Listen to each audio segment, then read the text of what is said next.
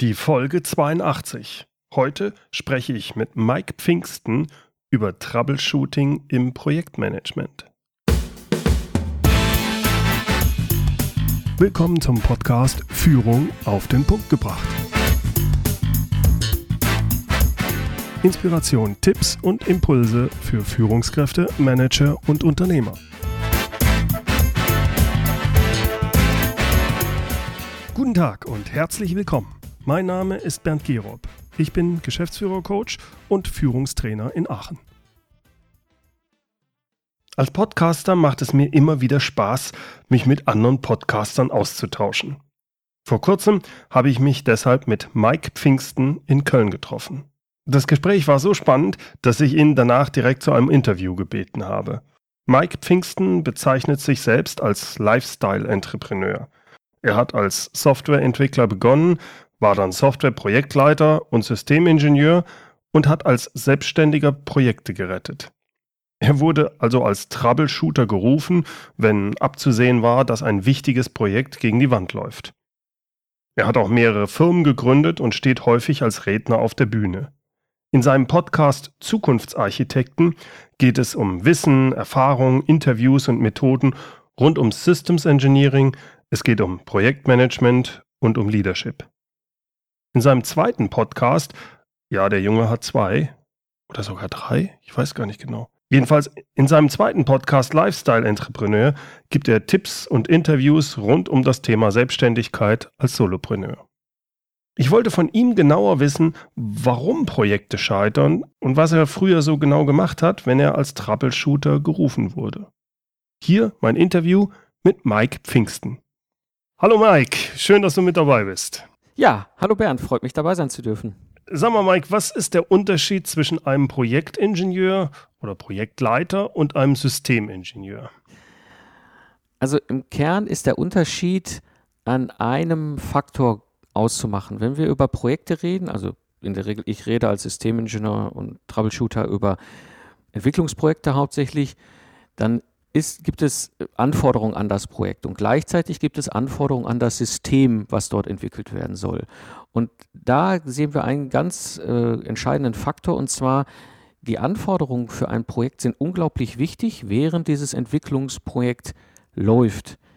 Die wenn das Projekt äh, abgeschlossen ist, dann ist es so, dass diese Anforderungen im Grunde historisch sind, also Budget, Termine, Meilensteine, all das, was wir im Projektmanagement halt haben.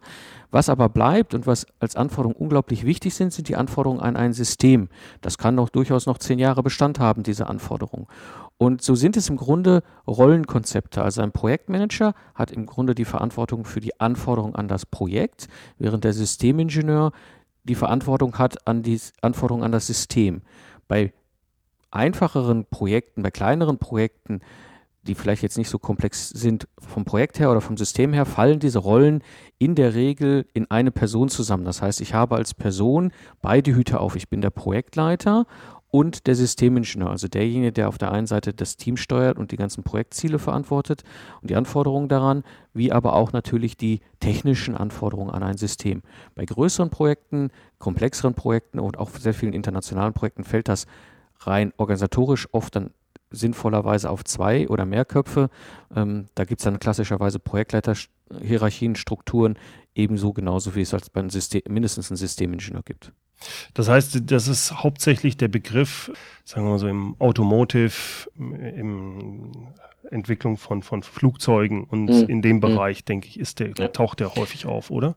Genau. Also der, der Begriff ist geprägt worden über die Luft- und Raumfahrt. Mhm. Ähm, stark über die Raumfahrt, äh, weil wir da, gerade wenn es um die Raumfahrt geht, ja um sehr komplexe Systeme äh, reden und handeln und reden. Und über diese, diese Situation, dass es auf der einen Seite, ich sag mal, Führungs- und Entscheiderhierarchie bedarf, um so ein Projekt zu handeln, wie es aber auch einen, vielleicht in anderen Branchen wird es Lead-Ingenieur genannt, also vielleicht ein erfahrener Kollege, ist es der Systemingenieur. Wir haben es in Deutschland so als Ausbildungsform nicht direkt sichtbar, aber ich bin von Hause aus Mechatronikingenieur und das ist klassischerweise ja eigentlich äh, jemand, der auf das System guckt und das System betrachtet. Mhm.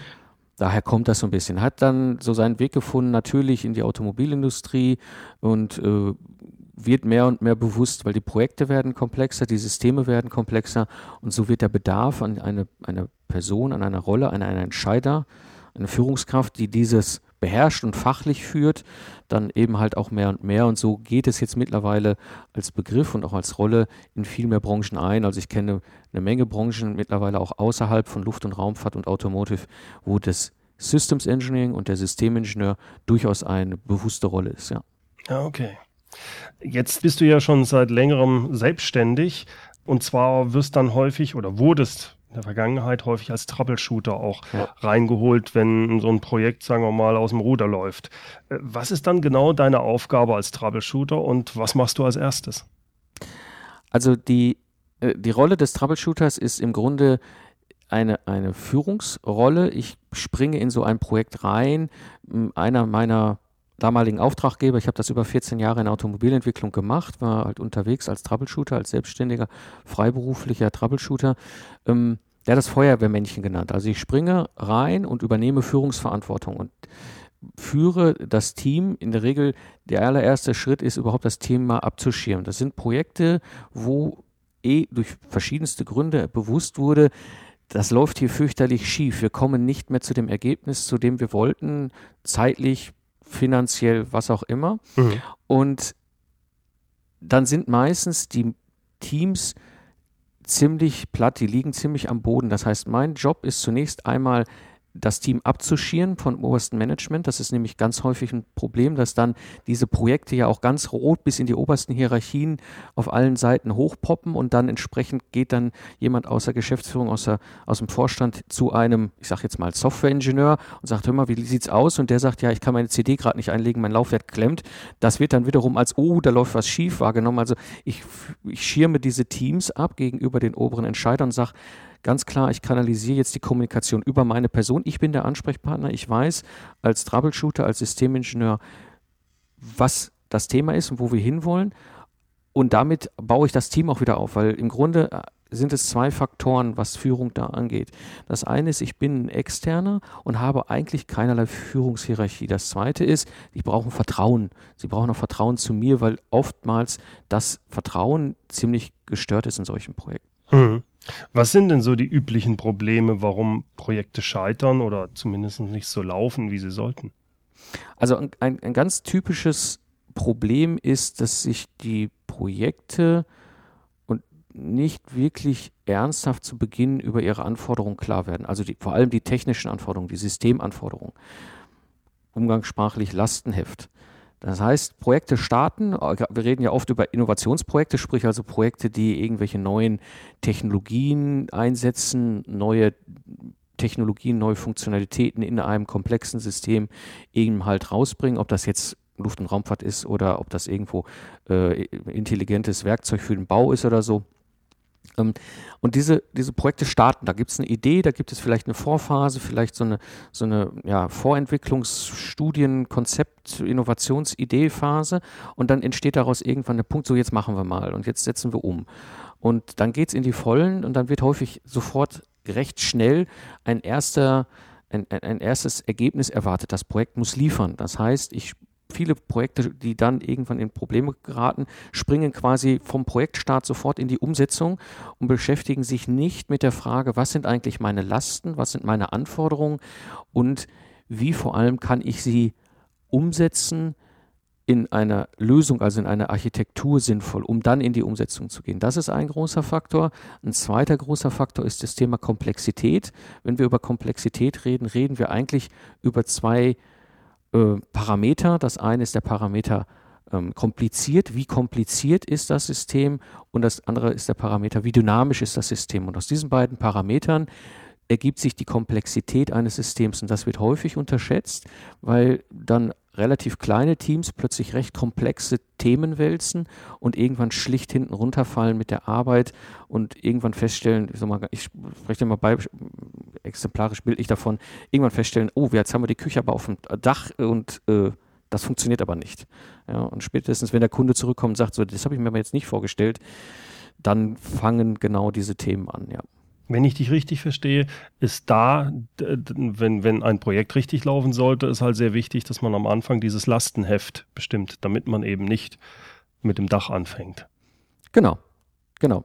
Hilfst du auch kleineren Unternehmen, die also ein kleineres Team haben, ähm, mit, äh, wie, wie, wie, gehen die da vor? Gibt es da große Unterschiede hinsichtlich des Lastenheftes oder kann man das Prinzip überall in der Art einsetzen?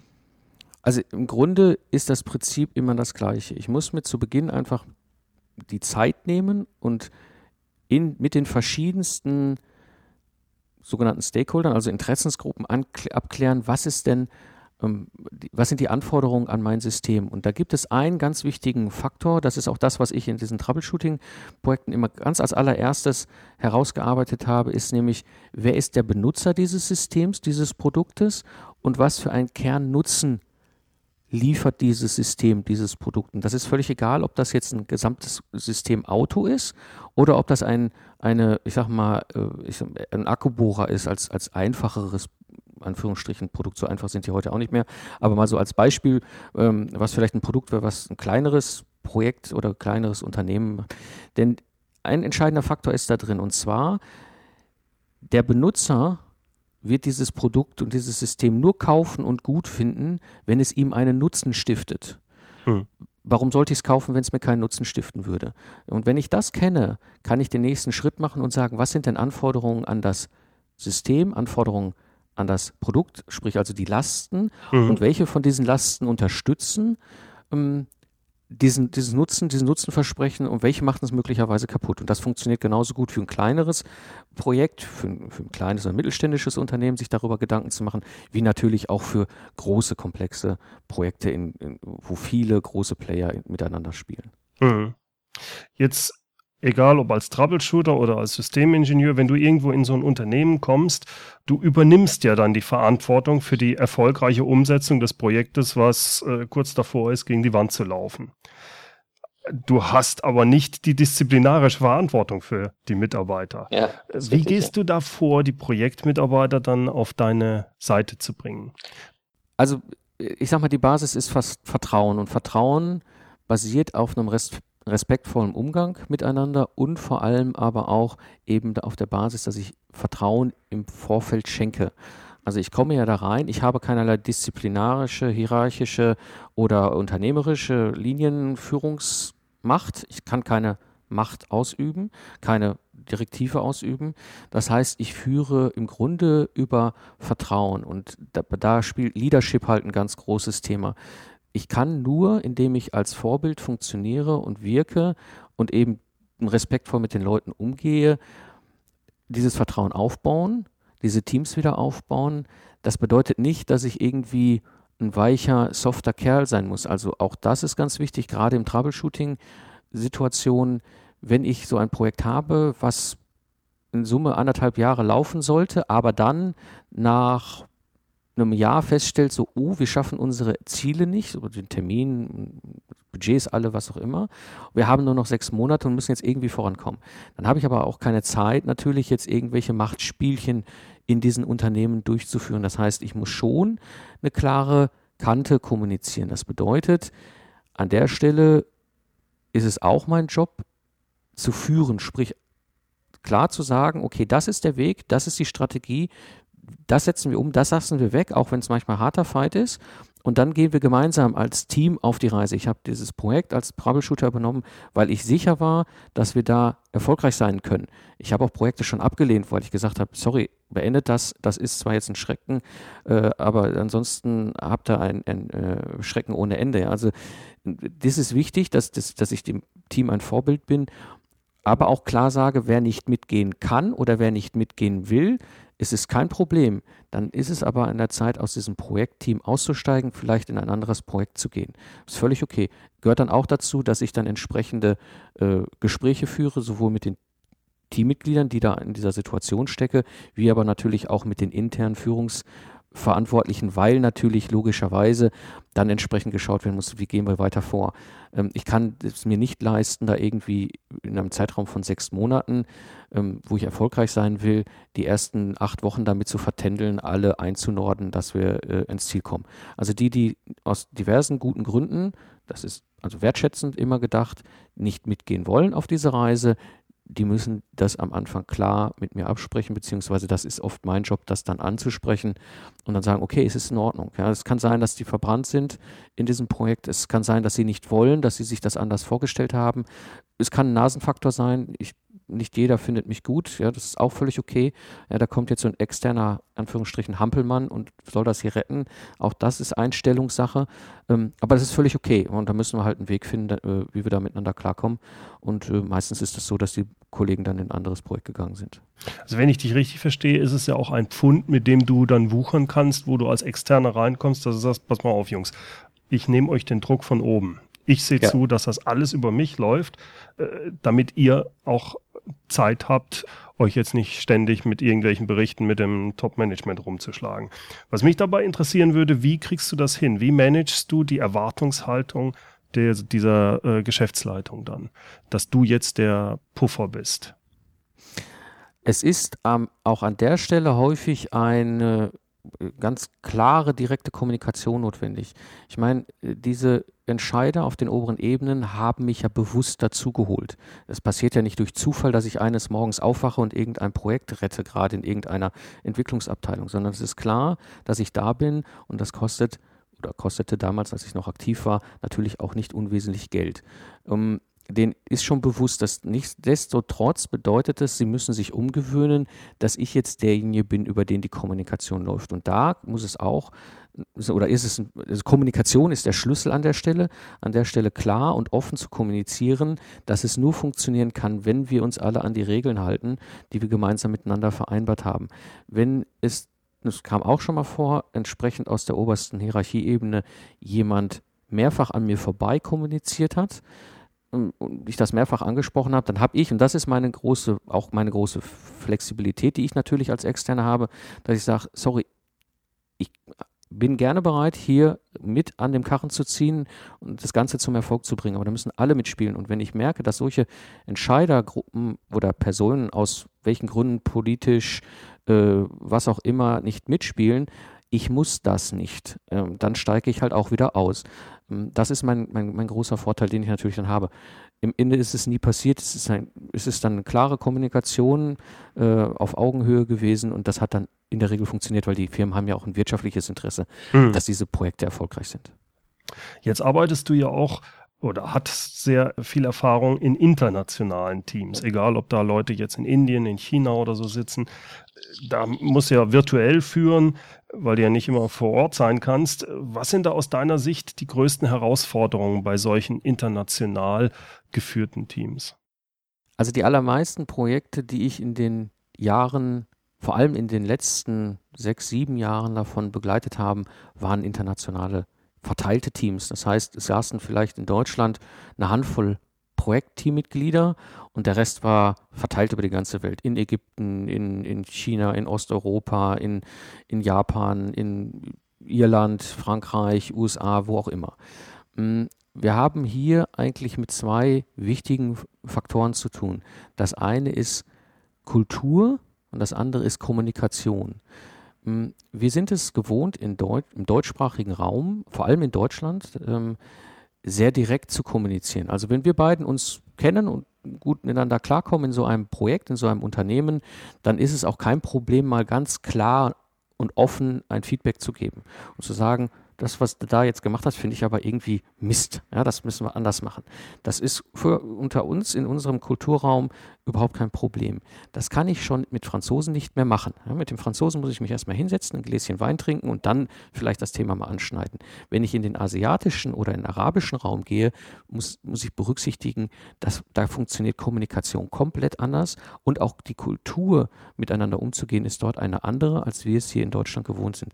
Das wird häufig vergessen in solchen Projekten und da es dann alles auch häufig unter sehr viel Druck läuft, wird diese deutsche Kommunikation, Schrägstrich Kultur übertragen in die internationale Kommunikation. Und das führt natürlich in, in anderen Kulturen zu Problemen. Ja, ich kann, ich kann nicht mit einem Asiaten, egal woher er kommt in, aus Asien, nicht sagen, das war Mist, was du gemacht hast. Das ist ein Gesichtsverlust auf der anderen Seite. Das muss ich ganz anders kommunizieren. Oder wenn ich mit arabischen Kulturen zu tun habe, äh, im Grunde, egal was passiert ist, ich muss erstmal loben und sagen, super, kriegen wir schon alles klasse hin, hin und dann so ein bisschen an die Seite nehmen und sagen, okay, wir müssen vielleicht nochmal über ein Thema so mal reden. Ja. Also das ist ganz wichtig zu beachten. Äh, Kommunikation, die Art, respektvoll miteinander zu kommunizieren, ist ganz wichtig und eben halt auch sich bewusst zu machen, dass andere Länder, andere Sitten, wir dort auch mit anderen Kulturen zu tun haben. Und das ist ein Job, der, oder das ist eine Fähigkeit, die ist ganz, ganz wichtig, gerade in solchen Teams, wenn es darum geht, zu führen und Leadership äh, umzusetzen. Also ich habe auch viel mit internationalen Teams zu tun gehabt, äh, weltweit. Mir fiel das unheimlich schwer, muss ich sagen, gerade diese, diese Sache abzulegen. Gerade wenn man unter Zeitdruck ist und wenn es dann auch noch virtuell, also nur über Telefon oder so geht, du willst ja sehr schnell äh, zur Sache kommen. Du kannst auch jetzt nicht unbedingt noch ein Weinchen trinken oder sowas. Äh, wie, wie, hast du das hingekriegt? Ich weiß gerade mit Asiaten habe ich da äh, ehrlich meine Probleme gehabt. Ich, oh, das hat mich Nerven gekostet. Äh, ich kann das gut verstehen. Es ist nicht trivial. Das ist schon, also Kommunikation in solchen Troubleshooting-Projekten, egal ob es jetzt nur in einem nationalen Umfeld oder auch in einem internationalen Umfeld läuft, Kommunikation ist das A und O und das ist auch der größte Teil meiner Arbeit. Also ähm, ich bin in der Regel die meiste Zeit irgendwie unterwegs um entweder Informationen durch die Gegend zu tragen, sprich also zu gucken, dass die Dinge miteinander spielen oder eben halt solche Sachen abzufangen. Das ist eine Herausforderung, das, da gehört ein Stück weit natürlich auch Spaß an der Sache dazu, aber es ist halt schwer und es ist manchmal auch anstrengend und ich kenne auch solche Gespräche, vor allem wird es dann gerade im asiatischen Raum anstrengend, da ist es ja so, dass es sich über die Laufzeit von ein, zwei, drei, vier Monaten entwickelt sich dort vielleicht ein kleines Team mit einem Projektleiter, Teilprojektleiter, die sich um irgendein Thema kümmern in dem Projekt. Jetzt baue ich den natürlich von Deutschland aus auf, sprich sowohl was die Einbindung in die Kommunikation angeht, wie auch natürlich das Thema Wissen. So, und wir wissen alle, das Thema Arbeitgeberbindung ist im asiatischen Raum, vor allem im chinesischen, nicht so üblich, wie, es, wie wir es hier aus dem Deutschen kennen. Ja, dann ist er nach drei Monaten weg ja, weil irgendeine Firma ihn wegbeworben hat. Das mache ich dann zweimal, das Spiel, und dann ist das schon frustrierend. Ich habe das in einem anderen Projekt mal gehabt, das war sehr, sehr lustig. Ähm, das war so, dass die, diese Firmen hatten in, in Osteuropa, in einem, ich glaube in der Tschechei war das, ähm, ein Entwicklungszentrum hingestellt, ja, für, für um da eben halt günstigere Entwicklungskosten abzu, aufzubauen und umzusetzen. So, das, was ist passiert? Der erste aus der Branche ist hingegangen und hat sich ein Gebäude und einen Standort ausgesucht und hat die unterste Etage gemietet. Ja, und dann haben die anderen natürlich gesagt, oh, ah, der, der große Zulieferer geht nach, nach Osteuropa, dann gehen wir auch nach Osteuropa aus Kostengründen. Wo kann man denn einen guten Standort machen? Und ja, und irgendwie hat sich ergeben, dass sie alle in dem gleichen Gebäude gelandet sind. Das heißt, das war regelrecht geschichtet, ja, dass sie von unten nach oben durch so die großen Top 10, 15 Zulieferer äh, quasi saßen ja, das war eine Jobrotation ohne Ende. Also ich hatte in dem Projekt, was ich da begleitet hat in den neun Monaten, die Situation, als ich begann, begonnen habe, war ein sehr erfahrener Lead-Ingenieur dort in, in, in Osteuropa aktiv. Mit dem konnten wir direkt recht viel umsetzen. Der war aber im Grunde nach vier Wochen weg. Und als ich dann nach neun Wochen, das, äh, neun Monaten das Projekt soweit wieder auf dem Gleis hatten, wir erfolgreich abgeschlossen haben, da tauchte er wieder auf und ist einmal komplett durchrotiert durch das Gebäude. Ja, weil klar, die, ne, der, überall wurden Leute gesucht, dann hat der nächste ihm ein bessere, bessere Jobangebot gemacht finanziell. Ja, war er innerhalb von kürzester Zeit weg und ist dann eben halt nochmal weitergegangen und ist dann wieder zurückgekommen und hat deutlich mehr verdient als vorher. Also das ist dann. Das so ist, ist natürlich halt. krass, ja. ja. ja. Aber ja, es ist ein Thema, ist nicht einfach, muss einfach bewusst sein, dass genau das auch manchmal anstrengend sein kann, ja. ja. Welche Tipps abschließend hast du, damit ein Projektleiter erfolgreich ist? Was sind so die drei wichtigsten Punkte, auf die er unbedingt achten sollte? Also, wie schon erwähnt, das Allerwichtigste ist für sein Projekt, also sprich das System, was dort umgesetzt werden soll, das Ergebnis, was geschaffen werden soll, zu klären, wer ist der Benutzer dieses Systems und was für ein Nutzenversprechen liefert das, was ich dort entwickle. Das ist ein ganz, ganz wichtiger Faktor. Das zweite ist, ähm, ich verfolge ein Prinzip, was ich immer genannt habe, ich hab, mache mich sel selbst überflüssig. Ich habe erlebt, je mehr ich es schaffe, mich schnell wieder überflüssig zu machen, umso mehr waren die Teams in der Lage, richtig gut umzusetzen, zu performen. Ja, ähm, also wirklich zu schauen, mein Job als Projektleiter ist es nicht allen auf dem Schoß zu sitzen, sondern mein Job ist, das Team zu befähigen, dass sie alleine laufen können. Und die dritte, der dritte wichtige Punkt, den ich mitgebe, wir sind alle Menschen. Das bedeutet immer bewusst respektvoll miteinander umgehen und kommunizieren. Das ist nicht immer einfach und nicht jeder Charakter passt vom Nasenfaktor zusammen. Nichtsdestotrotz sind wir und bleiben wir Menschen und der respektvolle Umgang untereinander ist unglaublich wichtig, wenn es darum geht, Projekte zum Erfolg zu führen. Mike, herzlichen Dank. Hat mir sehr viel Spaß gemacht. Ne? Tolle ja. Einblicke bekommen. Vielen Dank. Danke, Bert. Hat mir auch Spaß gemacht. Danke. Soweit mein Gespräch mit Mike Pfingsten. Mehr Informationen über ihn finden Sie unter www.mike.com pfingsten.de. Mike mit M-A-I-K und Pfingsten wie Pfingsten. Unbedingt vorbeischauen sollten Sie auch auf seiner Seite www.lastenhefterstellen.de. Lastenheft erstellen einfach durchgeschrieben. Wie immer finden Sie das transkribierte Interview, den Link zur Webseite von Mike und auch weiterführende Informationen in den Shownotes. Der Link zu den Shownotes lautet mehr-führen.de Schrägstrich Podcast 082 und führen wie immer mit UE. So, das war's mal wieder für heute. Herzlichen Dank fürs Zuhören. Falls Sie es noch nicht wissen, demnächst starte ich offiziell mit der Online Leadership Plattform. Ich bin schon richtig aufgeregt. Dabei handelt es sich um ein Online-Führungstraining für all die, die in ihre erste Führungsrolle kommen oder ihre erste Führungsrolle meistern wollen. Es ist ein Online-Training, aber eigentlich ist es noch viel mehr. Es gibt Videos, Audios, es gibt auch eine monatliche Fragestunde als Webinar, die Teilnehmer tauschen sich im Forum aus und es gibt regelmäßig Präsenztreffen.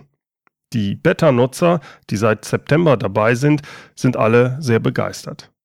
Wenn Sie Interesse haben, tragen Sie sich bitte unter www.leadership-plattform.de ein.